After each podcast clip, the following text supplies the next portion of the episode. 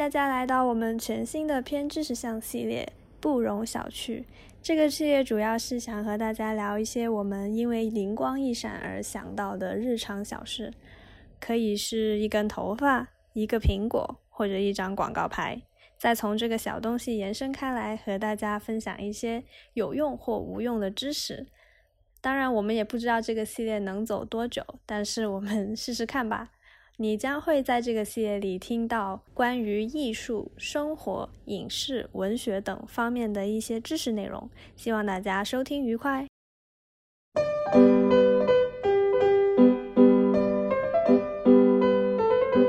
就是一开始窗口不叫窗口，但是呢，Windows 给它起名了，你就叫 Window，有很多个 Window，所以我们干脆就叫 Windows。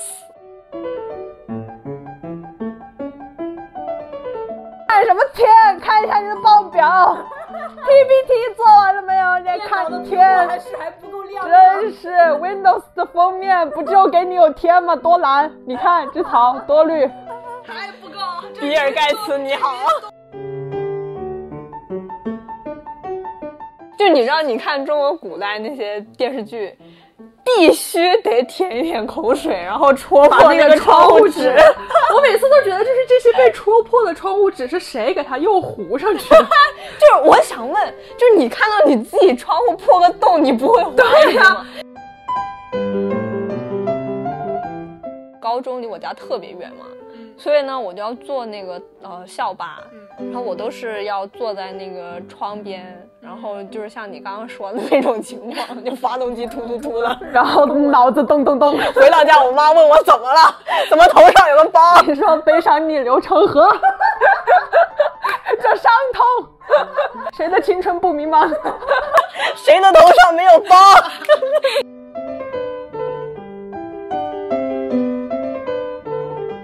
那你有没有发现，就是很多影视的电影里面或者怎么样，但凡是情节要有推动或者是有转折的话，都伴随着窗子的破碎。对，有有有。你看，比如说最近那个《你是我的城池营垒》，在这里插播一则广告：白敬亭的新剧《你是我的城池营垒》每周四到周日更新两集，在腾讯视频可以看哦。太硬了，太硬了。白敬亭打钱。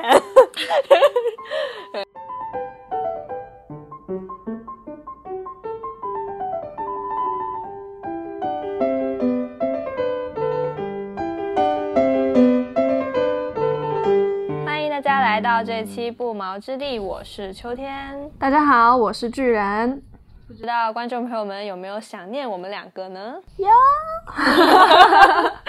假装一个话外音，因为很已经很久没有我们两个人坐在一起录音，而且面对面，终于不用戴耳机了。因为你知道我们两个网络有延迟，对对对。然后我以前是没有发现这个事儿，后来是我剪视频的时候，你知道吗？那个时间就很难对得上，而且偶尔会有，就是你那边会断一下，断一下。对对对。然后然后你知道你整个人就卡在那个屏幕里，然后就不知道要干嘛。那个时候就我是接呢还是不接呢？就是惊呆。好。就反正终于过了这么久的艰难的时期。其实我们前面的节目聊了很多是关于情感方面的内容，对吧？我们今天来跟大家聊一个日常生活中经常能看见的东西，但是呢，能摸得着吗？能，看你想不想去摸。这个我这个 lead in 稍微有点硬，但是可以可以，稍微有点硬，但是可以。行。然后，哎，不是，我想放那个，我想学那个 Windows 那个声音开机。Windows 声音有吗？没有，我我想到那个诺基亚的，噔噔噔噔噔。那我这个是什么？哒哒哒哒哒哒哒哒。这是什么呀？我俩不是一个年代。没有没有。当当当当。没听过，我没听过就有点过分了。真没听过。啊，今天我们为什么要讲这个 Windows 开机的声音呢？因为我们今天就要来跟大家聊一聊窗户。这个不硬，但这个偏，你知道？好嘛，啊，今天我们就是想要来跟大家聊一聊窗子。对，其实这个东西吧，天天都见，只是你从来可能没有。正视过它？我有啊，你你是之前有过一次，没有，我是这样，就是因为呃，我现在不是上班嘛，然后我呢就换了个工位，因为我以前的工位呢是在比较里边儿，就是不靠窗。然后我当时我换了窗边的时候，我特别兴奋，我还跟你说呢，我说。老子终于能看见太阳了，就是这种感觉。你换到窗边之后，不知道为什么你心情就莫名其妙很好，你知道吗？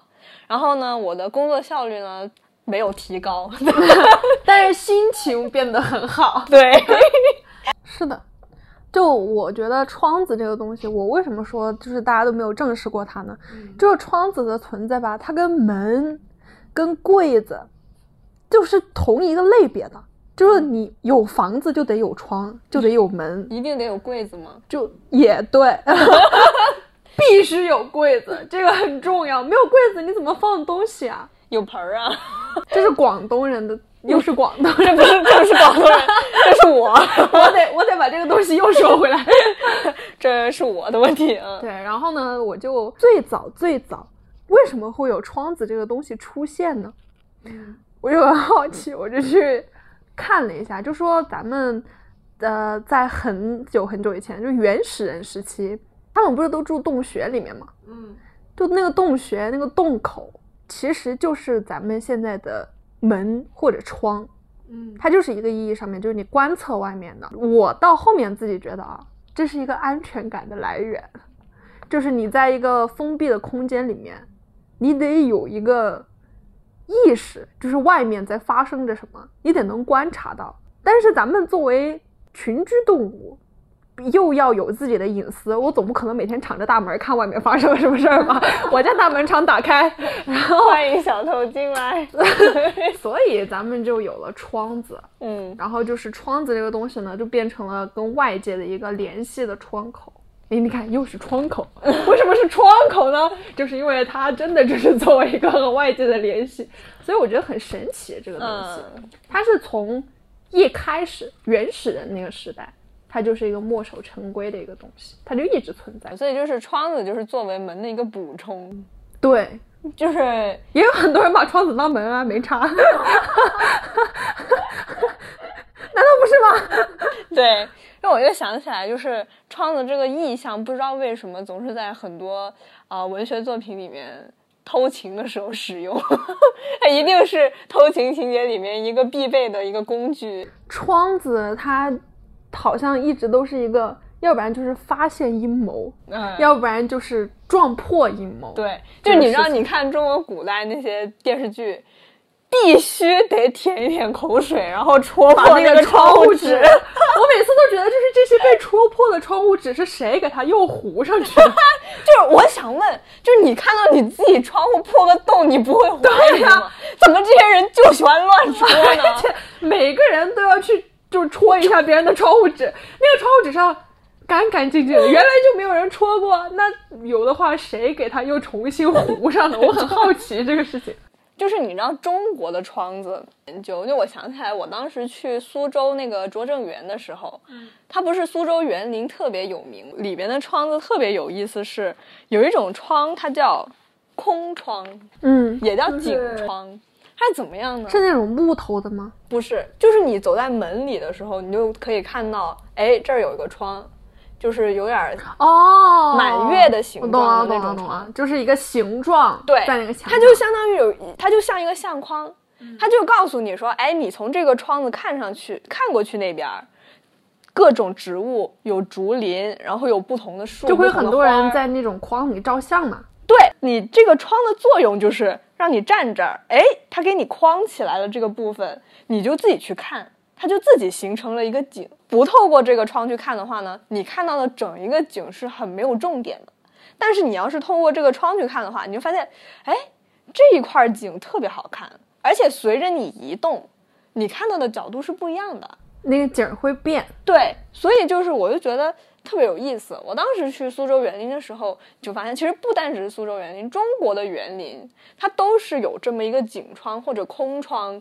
就是在整一个园林里面担任这个相框的作用，然后就让你啊看到，哎，这个角度挺好，然后那个角度又不一样了，就是这样，就帮你把这个景框起来。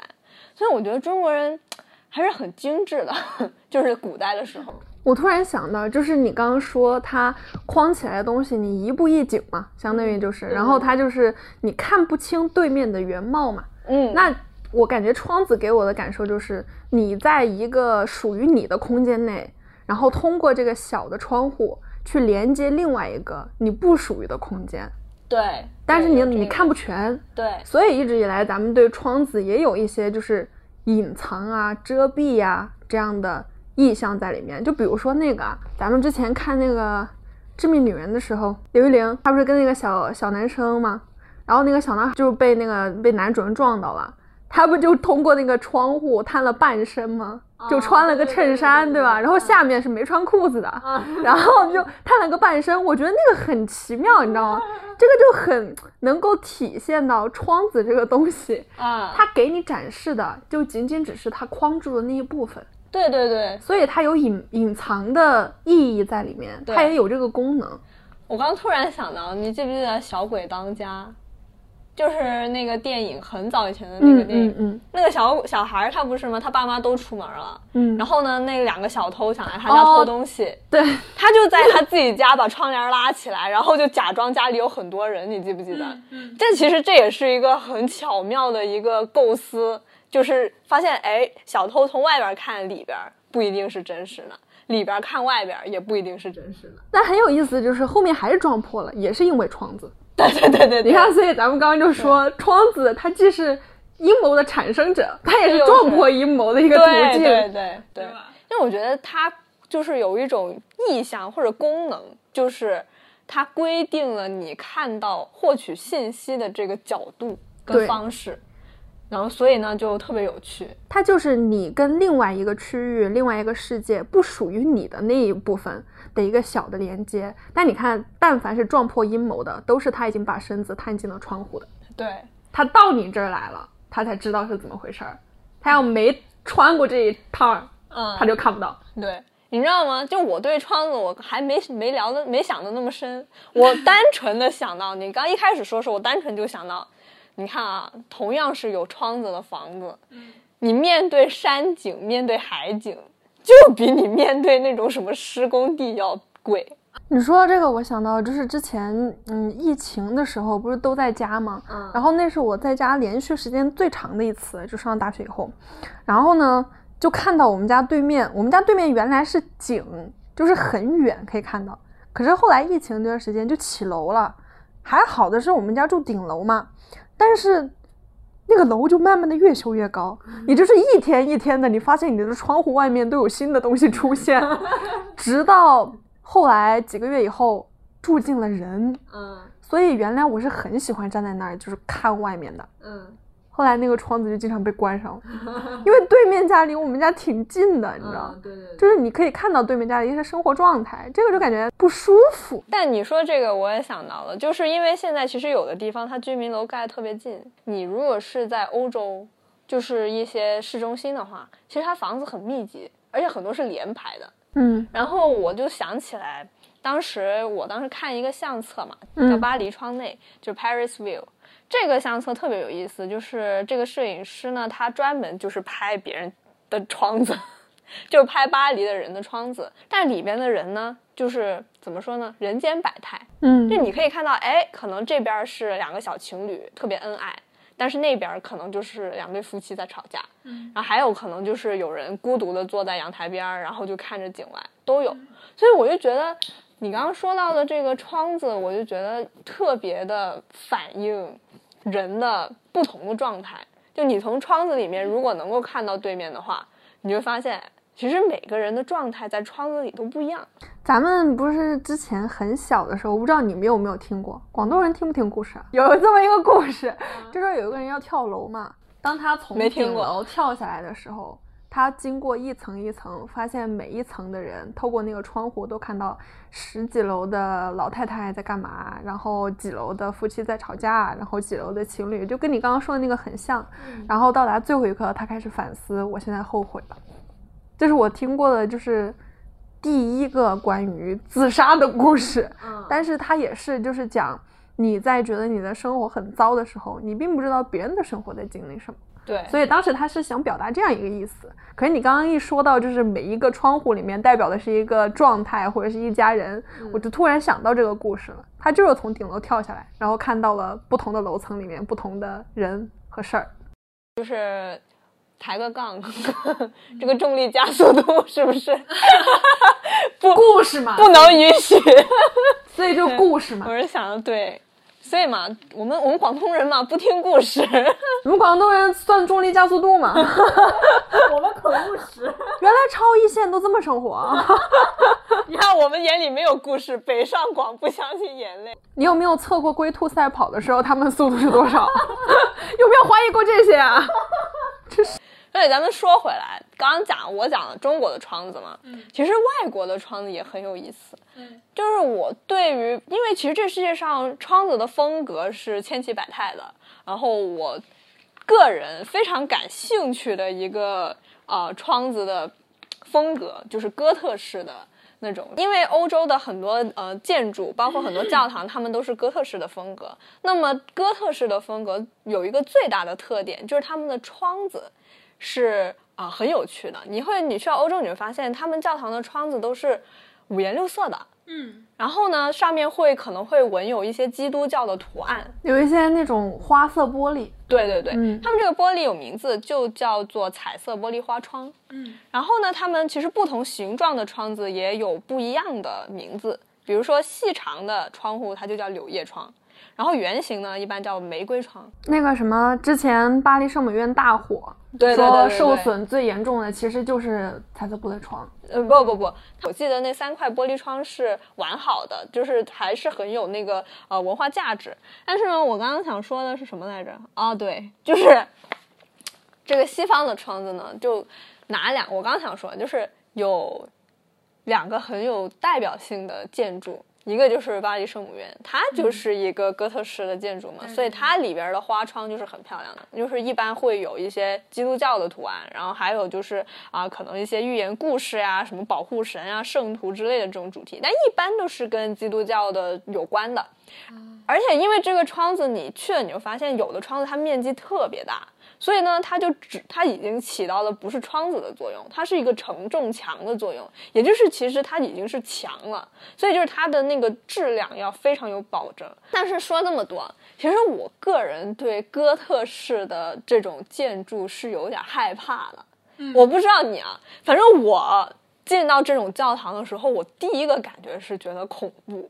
我我就是从小的时候，我不知道为什么啊，就是没有人这么告诉过我，但是我一直觉得哥特它跟我们听的那些童话故事里面的巫婆嗯是连在一块儿的。对，他们住的那些地方，那些黑漆漆的，然后十字架啊什么是，那些地方，就是哥特。对，因为后来我上一门课嘛，我们老师就跟我们说，他说为什么你看啊，他那些哥特风的东西都是有一些魔鬼的元素啊、骷髅的元素，就是因为哥特风整一个啊、这个建筑是很受宗教影响。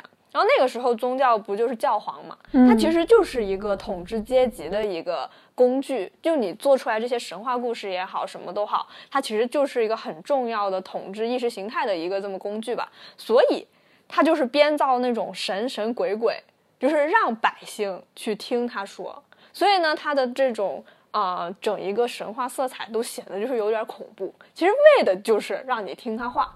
咱们你现在再去搜哥特风的话，出来的就是小蕾丝、小花边儿，这个是咱们的现代哥特对对对，是。你看，有有我想哥特风，我还想到艾薇儿那种眼妆啊，那个烟熏妆，对对对对对，都说它是哥特摇滚嘛，对对对对所以我我现在看的话，我就觉得这种，所以我理解了一下它那个统治意义的话，你就可以能够理解他为什么就看着有点瘆人。但是不得不说，这个窗子它的那种工艺还是很好看的。你想一下，它是这样。每一次太阳升起的时候，它的太阳光就会往里照嘛。那不同的玻璃反射出来的光就是不一样的。你看红的、黄的、蓝的，就特别梦幻。你看那个时候古代的人根本就没有见过什么大世面，哇，那个时候一进教堂不得了了，天呐，这个窗那子个颜色哇，对，哪你说那个时候就是起到这么一个作用。然后完了之后，我个人的感觉就是还是恐怖。因为我我当时进教堂的时候，我我的想法就是那玩意儿就跟那个蹦迪的那个球一样，你知道吗？就是发出不同的光。但我觉得是因为教堂这个地方，它本来就是因为又大又空，对就是在很大很空的环境里面，人就会不自觉的产生一种不安全感。是你在一个特别大的空间里，对然后所以在那种情况下，再有这些就是五彩斑斓的，主要是还有就是宗教色彩很浓。对。其实我一直对于这种宗教啊、神学这种东西是心存敬畏的，就是我个人不是很相信，但是也，但是又有一种如果我不信的话，好像又不是很行人。家说就是你如果不信教，你就彻底不信，就是你信你就虔诚的信，你不能是中庸。所以就是不信，但是我们尊重每一个宗教，对尊重每一个那种信仰。邪教除外，邪教必死。对所以就是就是根据这个窗子嘛，啊，刚还没说完，就那个它每一次太阳升起的时候，因为我们都知道，其实日照的强度是不一样的，所以它特别奇妙的地方在于，它每一天每一个时间点反射出来的光是不一样的，然后就特别漂亮。你可能从不同的时间就一直你坐那儿，你一天这样观察，你会发现，哎，玻璃的光线是在转变的。所以这也是为什么我说它有点像那个迪厅的球，因为那个迪厅的球是自己转的嘛。但是呢，这个窗户它是根据太阳转动的这个方向来改变它照成的那个光。你看，人类多么的神奇！其实迪厅的那个灯也是啊，哎它就是改变那个光源，然后它那个球转，对，然后 一样的呀。我这是亵渎神明啊？对，不起。所以这就是西方的窗子，我就觉得西方的窗子主要是这个哥特式的这个花窗是特别有代表意义的。大家都喜欢拍，对，就是都觉得挺挺好的。反正十个人出国旅游，八个人都拍。后来，我又觉得一个特别有意思的事儿，就是你记不记得《摩登家庭》里边有一集，就是 Mitchell 跟 Cam 他们家被烧了，烧了之后呢，他们家就重新装修嘛，他们爸爸帮他们装修，让 Mitchell 选一块玻璃，说。最后完工了，你把这块玻璃放上你们门那儿，然后呢，就让这个家完整。哎，这个意思。结果米丑就想了半天，我是选这朴素的玻璃呢，还是那块有点哥特风的那种，就是彩色的玻璃？后来就选择彩色那块玻璃，结果放上去之后怎么着？反射阳光，结果又把整个家给烧了。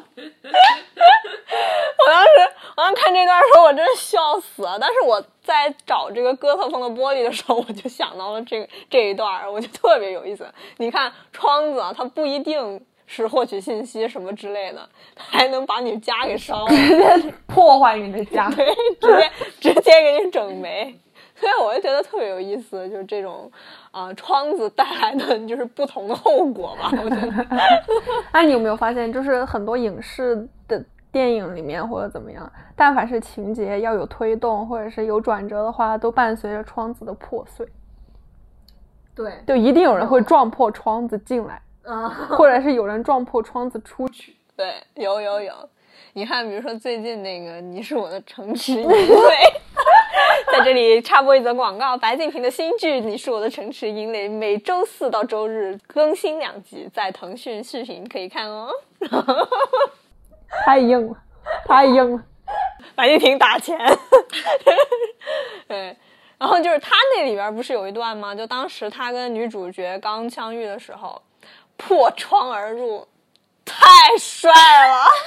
我刚刚满脑子想的都是那个口里面，嗯就他不是要去偷吉他吗？嗯不进不去嘛。嗯，然后撞破窗子的那一刻，就是那个电影转折的事件，我是这么觉得的。他没撞破那个窗子进去，他就不会有后面的故事。如果他走到那个门那儿，哎，门进不去，窗子打不开，结束了。再见。奶奶看不看算了，对对对，就这样吧，就这样。死不死的，管他呢。唱什么歌？唱。所以我觉得就是打破窗子吧，这也算是一个意象吧，在咱们的很多经历里面，但凡有窗子破了，这是一件挺大的事儿。哎，你看，还有一个咱们日常生活里面的，你要逃生的话，也得通过窗子，逃生窗，对不对？对，没有逃就像什么公车呀这些，嗯都逃生窗也很很重要。这窗子是真的是很神奇的一个东西。是就是正常情况下走门，非正常情况下破窗。所以咱们就说嘛，就有些人把窗当门是一样，没有区别。哎，年轻时候男男女女谈恋爱，谁不用石子扔窗子？青春片儿没看过啊？哎，这我也想起来了，就是很多青春片儿都会扔窗子。对啊，一定要用那个石子扔窗子，然后不用妈妈知道的情节，妈妈就听不见；需要妈妈知道的情节，你再怎么扔，凌晨妈妈都能听见，贼吓人。你我们刚刚聊了很多它的那些功能嘛，其实它还有一个，就是尤其是在现代社会，有一个非常重要的东西，就叫窗子，就是 Microsoft 的系统 Windows。Windows，对其实我一直觉得窗口，就是在我们刚刚谈到的那些意义里边儿，它还只是一个，就是说不能改变世界的一个东西。但是 Microsoft 推出的 Windows 系统，我觉得在现在这个信息时代来说，它就是一个用窗户打开大门的一个东西。聊到窗子的时候，我第我就突然想到，我们 Microsoft 它就是微软比尔盖茨，为什么一定要叫 Windows 叫 Windows 呢？在 Windows 之前，我们的一些电脑的操作系统它是 text based，以文字为基础的，你只能按照文字去敲，而且这个这种操作系统它一次只能运行一个软件。其实这这种操作系统就是我们现在说的 A P P，嗯，你知道吧？那个时候呢，A P P 就是已经是整一个电脑系统了。到了 Windows 呃诞生的时候，其实一开始呢，比尔盖茨是想要叫它叫做呃 Interface Manager，就是界面管理器，因为呢，他退出了这个 Windows 的系统其实是可以多任务管理的，就是相当于有很多个窗口，所以呢，他就把每一个窗口就给它起名了，就叫窗口。就是一开始窗口不叫窗口，但是呢，Windows 给它起名了，你就叫 Window，有很多个 Window，所以我们干脆就叫 Windows，呃你知道？所以这个意义呢是这样来的。当然，这个呢是一个比较主流的猜测，因为比尔盖茨从来没有在公开的场合解释过 Windows 为什么要叫 Windows。但是呢，因为介于 Windows 这个系统出来的时候，它主打的就是 multitask，所以呢，就是相当于就是多任务管理的这么一个啊、一个工具，所以呢。最后就叫 Windows，这也导致了到了后面，我们大家都习惯说，哎，你打开这个窗口，你打开那个窗口，啊，你打开这个窗口运行一下，就不同的窗口有不同的功能，所以我就觉得窗子真的是，啊，尤其是在微软的这么一个叫法之下，它有了一种划时代的意义。就特别有趣。这个跟我接下来想讲的这个其实有点联系，就是我今天在思考啊，窗子它一定是跟信息是挂钩的，有有我自己命名的啊，就是有单向窗跟双向窗，像咱们房子里的窗子，或者是你在公交车上往外看的那些窗子，那是单向窗，你只能观察，你只能接受外面的东西进来你这里，就是但是你不能往外输出。你没有办法去改变外面的东西。但是有一些窗是双向窗，比如说你刚刚说的 Windows，你是可以往外输出的，通过这个窗口，你也把东西递出去了，别人也把东西拿进来了，对吧？还有一些，比如说咱们办公的窗口，你是可以通过那个窗口把东西材料递交过去，通过那个小小的那个窗，银行柜台，对对对，那种小的窗口，嗯，你是可以通过就是这个渠道把你的信息传递的。所以不管是双向窗还是单向窗，它都是与信息息息相关的。我觉得这个也是为什么我们那么需要窗子，就是因为你生活你是必须要接收新的信息的。嗯，如果你一点新的信息都没有，你在一个纯粹安静的情况下，人是会崩溃的。对，所以咱们需要窗子，其实就是需要信息，嗯，需要新的东西。对，因为其实你之前不也说嘛，有调查就是显示，你有窗子是是很重要的。窗子是特别重要的，就是自然光线，因为窗子带来是自然光线嘛。嗯，然后如果说人体在长期处于一个缺乏自然光线的情况下，比如说很多人他住地下室，连着好几天都不出门，空气不流通，做过实验，就是说好像是具体数据记不得了啊，就是过了几天，那就过了几个小时以后，气温升高了几度，然后二氧化碳翻了几倍，它对人体的身体是直接产生影响的。然后它其次影响的是你的精神神经系统，会让你整个人是处于一个很萎靡的状态，并且我自己私人还有一个感觉是，没有窗子就没有办法透气啊。嗯那你里面的东西就出不去，对不对？对外面的东西进不来，嗯，那你这个房子永远都不可能打扫干净的，你知不知道？就是所有的东西它都它都困在里面了，你懂吗？嗯 嗯你再怎么打扫，嗯，它不流通，你知道吗？所以让人很难忍受啊，你知道吗？其实你知道，你刚刚讲到这个，我就想起来，你记不记得《哈利波特》？嗯就哈利波特他就是住在那个他们家的那个阁楼嘛，就是他姨、嗯姨父姨丈家的那个阁楼，所以导致你看，他跟那个罗恩站一块儿，就 他有多瘦，罗恩就有多胖。这个我们不知道是不是跟窗有直接的联系，但是可以有。既然咱们谈的是这个，它就必须有。我其实就是为了骂罗恩胖。哎，我觉得窗户吧，它作为一个信息的媒介，你看咱们还有很典型的，任何飞鸽传书都从窗户拿到的吧？也有空旷的地方，但咱也可以假装没有。它从那个窗户飞进来，要不然就是从一些窗户递交一些秘密信息啊，然后一些小的交易啊，都是通过窗户。对，还有一个很神奇的窗户，我想跟你分享的是，在我小学的时候，嗯我们学校是封闭式管理嘛，嗯但是呢，有一个室内操场，旁边有一个小窗户，连接的是外面的世界。那个窗户上面有那种铁的栏，栅栏，就是给它封死了，但可以滴东西啊。啊，所以说，那个是一个小的贸易市场。那个窗户是我们跟外界唯一的联系。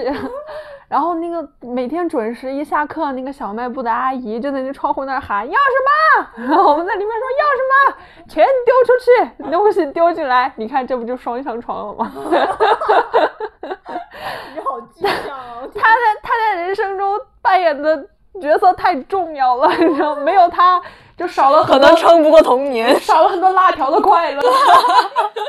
卫龙都没有办法发展到今天这个地步。是的，对，哎，你要说到这个，我想起来小时候看的一本书，叫《窗边的小豆豆》。哎，这个我也想说。对，因为就是我呃，因为其实你刚刚讲到小学的时候嘛，就窗子真的特别有意思，尤其是小学生，嗯，上课多无聊，就喜欢盯着窗外。就喜欢看窗外，真的。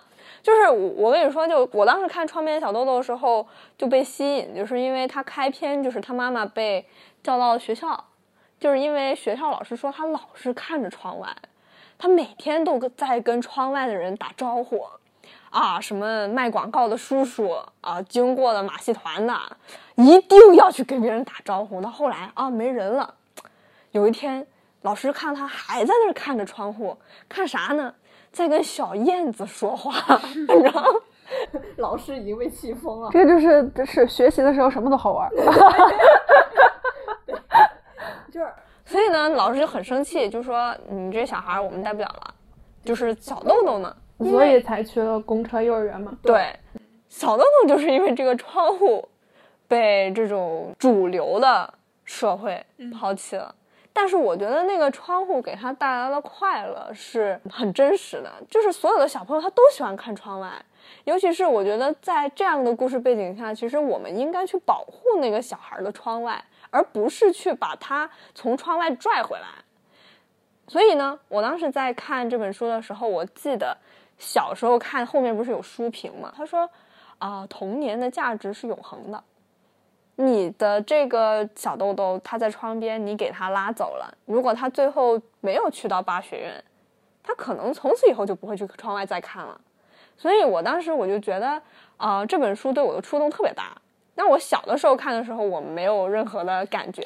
但你觉不觉得，其实咱们每个人都没有离开过那个窗户，只是那个窗户从你看外面的人跟树，变成了你在看你的手机，嗯，有对，就是你把窗户变成了一个更广阔的东西，类似于你看的东西不是外面了，但是其实你还是在通过一个窗户去到另外一个世界。对，有咱们没有离开过这个窗户。是，就是我们长大了之后，我觉得我们的窗户一直都是在变的，嗯，窗外的风景也在变，随着我们去到不同的地方，它会变。我印象特别深刻，是我小学的时候，其实特别喜欢看窗户，因为很无聊嘛，就很喜欢看外面都是树呀什么的。因为我们广州的市花是那个木棉花嘛，木棉花树特别高，所以呢，你当时你往外看的时候，五六月的时候，外边就是一片红色，就是你，但是呢，到了春天的时候，它就是一片绿色。我当时就觉得特别有趣，但是不知道从什么时候开始，我很久很久没有再看窗外了。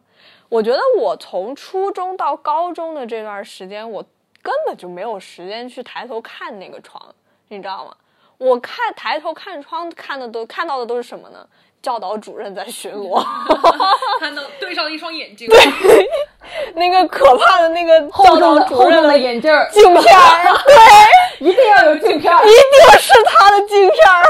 所以就是，我就觉得这种你能够通过这个朴实的窗口去看外面风景的这种童年特别难得。窗子很美好，是我记得高中的时候，因为我们学校也类似于偏郊区嘛，然后到了晚上上晚自习，我们我不知道你有没有那种感觉，就是有时候老师会在晚自习的时候考试，考那种周报，嗯，考完了以后，整个教室就是闷热，然后特别的潮，然后所有人都在讲话，嗯然后那个时候就是正好第一节或者第二节晚自习下了，外面的天就是红色的，哦，然后你通过那个，窗子看出去的时候，就是里面是那种特别潮热的，然后特别不耐烦的情绪，但是你看向窗子的时候，就每个人都觉得哇，好漂亮。我觉得那个瞬间很美好。是因为我高中是在郊区读嘛，就是以前我高一来的时候都能听到青蛙叫的那种，你是说我现在的家吗？冒犯了。然后当时呢，就是从窗外看过去，真的就是红色的、紫色的、粉色的，什么颜色的晚霞我都见过。去蛙声一片。对，所以也是有我有一个很深的感受，也是我来深圳之后发现的，就是深圳的天空，虽然我把工位换到了一个巨大的落地窗隔壁，但是天空再也不好看了。我看出去的都是呃科技园附近的一些高楼大厦，然后也不是说被遮挡了吧，但是天空就是灰蒙蒙的。嗯，这个让我也想到，为什么他们说在城市里看不见星星？嗯，因为星星很弱，它的光，你的城市的灯太亮了，那个对比下你是很难看到那一点点星光的，所以你在郊区或者是怎么样，你抬头的时候满天都是星星，那他们没有在吗？他们一直都在，只是你在的这个地方，你的灯太亮了，所以你看不见。我觉得这个跟看不见有颜色的天空是一样的，天一直都在那儿，只是你在这儿你看不见要。落泪了，我觉得 大家都是打工人嘛，就看什么天？看一下你的报表，PPT 做完了没有？那个电脑的屏幕还是还不够亮吗？是 Windows 的封面不就给你有天吗？多蓝，你看这草多绿。对，到后来我就发现 Windows 那个蓝天绿草，其实就是资本主义为了让社畜们继续好好工作，看什么天就看 Windows 就行了。对啊，你看这天多蓝，这草多绿，还不够，这比尔盖茨你好这云都白。然后还有一个，我不知道你有没有这个习惯，嗯，就买车票一定要买靠窗。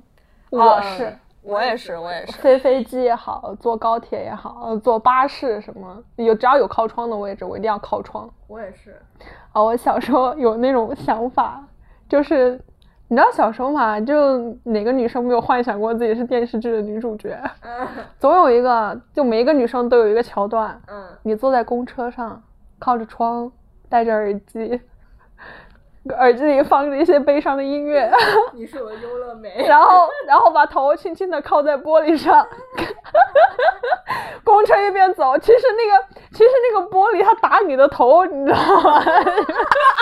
其实就是每一次汽车发动的时候，你的头都是咚咚咚咚咚，就是靠那玻璃。但你必须得唯美，你知道吗？因为电视剧里都这样。后来你看前真的只有电视剧里是这样，真的很疼。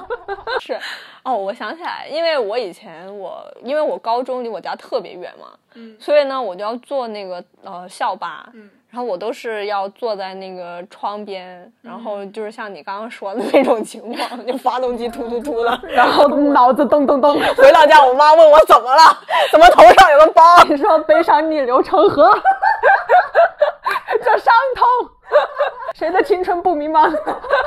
谁的头上没有包？太好笑了。对，而且。窗子它重要还体现在它有一个很直观，就是它贵呀、有窗的房间比没有窗的房间贵一倍啊，对，对不对？而且有落地窗的房间比普通窗子的房间也贵一倍啊，对不对？而且咱们对于探索外界是有非常大的好奇心和渴望的，而且我们也需要这种就是来自于外界的刺激。它可能是很安静的，你外面的一切都没有变过，可是你需要，你要知道外面它没有变，这个也是一个信息，就是一切都没变，还是那个样子，你需要这个信息持续不断的输入在你这儿。是，你知道我就想起来，因为其实我觉得我们每个人都是普通人，我们都是平常人。其实我们真的很难去做一些，就是在自己人生里面真的去达成一些丰功伟业。这个时候，其实你每天观察你的窗子，变成了你人生中不大不小但又很重要的一种乐趣。它里边，因为我们的生活其实说实话是一成不变的。我们很多人基本上就是上班、下班，然后两点一线这样的生活，但是窗外的风景是变的。然后作为普通人来说，我觉得有这么一个窗子，可以让你去感知周围的变化，对于我们来说是一个很重要的精神支撑。这样的一个概念是我在读到斯通纳这本书之后很深的一个感受。这本书讲的一个故事其实非常简单，这个主人公就叫斯通纳，就是书名，讲了他非常普通平淡的一生。他就是一个农村出生的一个人，然后呢，他就凭借自己读书，然后做了大学教授。但他做教授呢，因为他又不是很啊、努，不能说他不努力吧，但是他就是个普通人，所以他没有评上职称。他也没有成为一些什么荣誉教授之类的，到最后就啊、生病，然后去世了，这么平平淡淡的一生。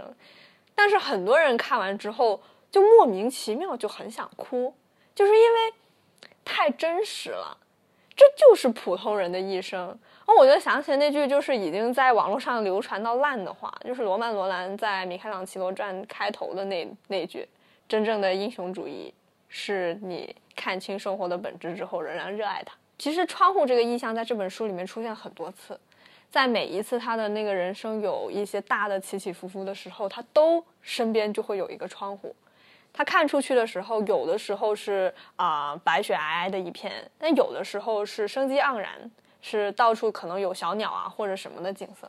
哦，我就觉得，作为普通人，我们可能唯一能做的，就是透过这些大大小小的窗户，在人生很重要的节点的时候，可能这些节点甚至对其他人来说都不是很重要，但是对你自己来说，有一些起伏的时候，你看到窗外，哎，这个景色跟我现在心情是挺搭的，产生了一些连接。对，就行了。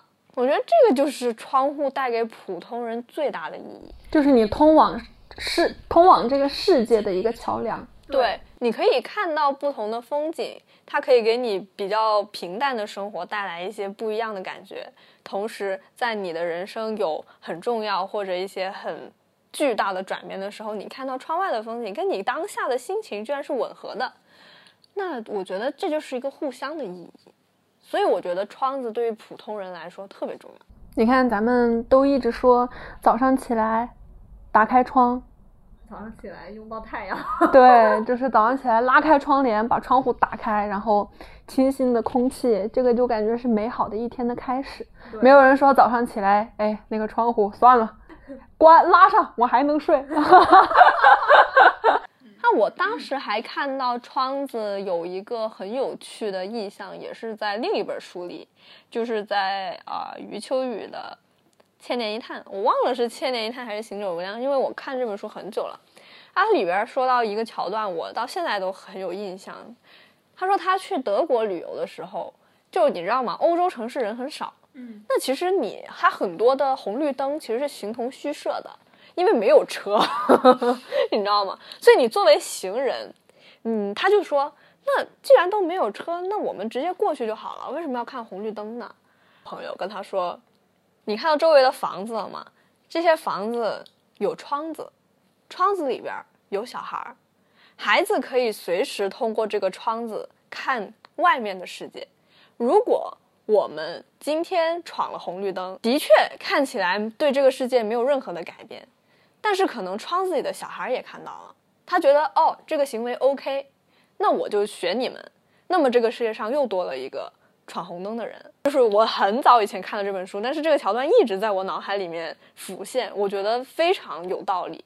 你永远不知道窗子里边的小孩会怎么看这个世界，所以作为窗子外面的大人，我们必须要以身作则。我们做任何事情的时候，都应该要想一想，窗子里面的小孩会怎么看我们。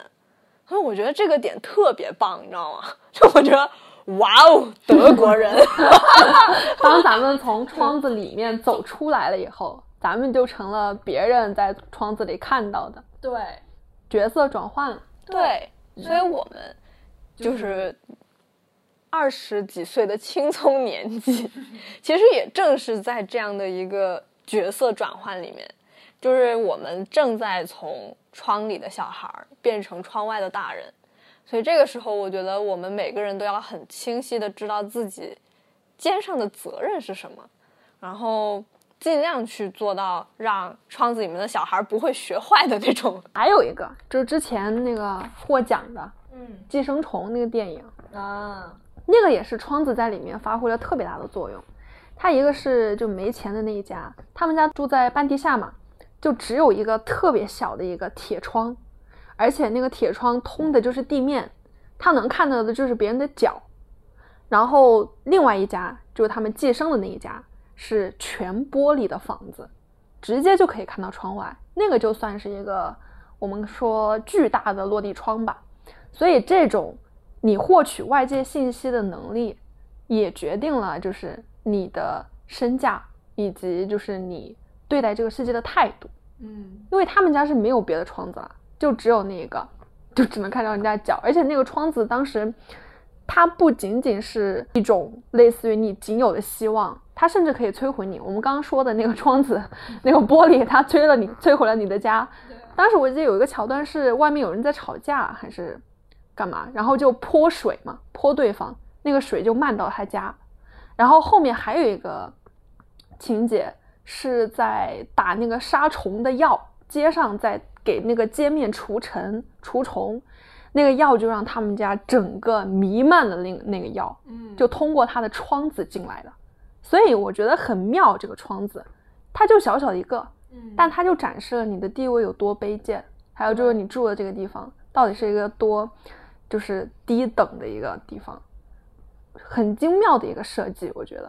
然后他对比的那家人就是玻璃窗，这个事情就当时给我的印象还蛮深刻的。当时看到那个就是他那个虫药进来漫到了他们家所有的角落，都每一处都是那个打虫药的时候，其实你是会有一种感觉，就是挺凄凉的。嗯，然后一下雨的话，如果那个窗子没有关好，他们家就会被淹。对对对对对，对，这个也是最后那个挺升华的那个情节嘛。嗯，所以我就觉得窗子吧，确实挺有意思的。你这么一想，它表达的一些东西也好，不仅仅局限于它让你看到了什么，更局限于它体现了。今天我们就给大家从乱七八糟的角度 聊了很多关于窗子的东西。希望大家都能够每天早上打开窗，心情美美哒。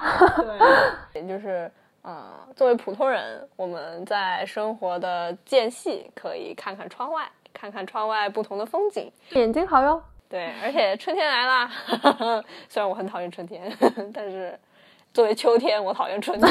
没有问题，没有问题。同类竞争。好，那么以上就是这一期的内容，感谢大家的收听，我们下期再见，拜拜，拜拜。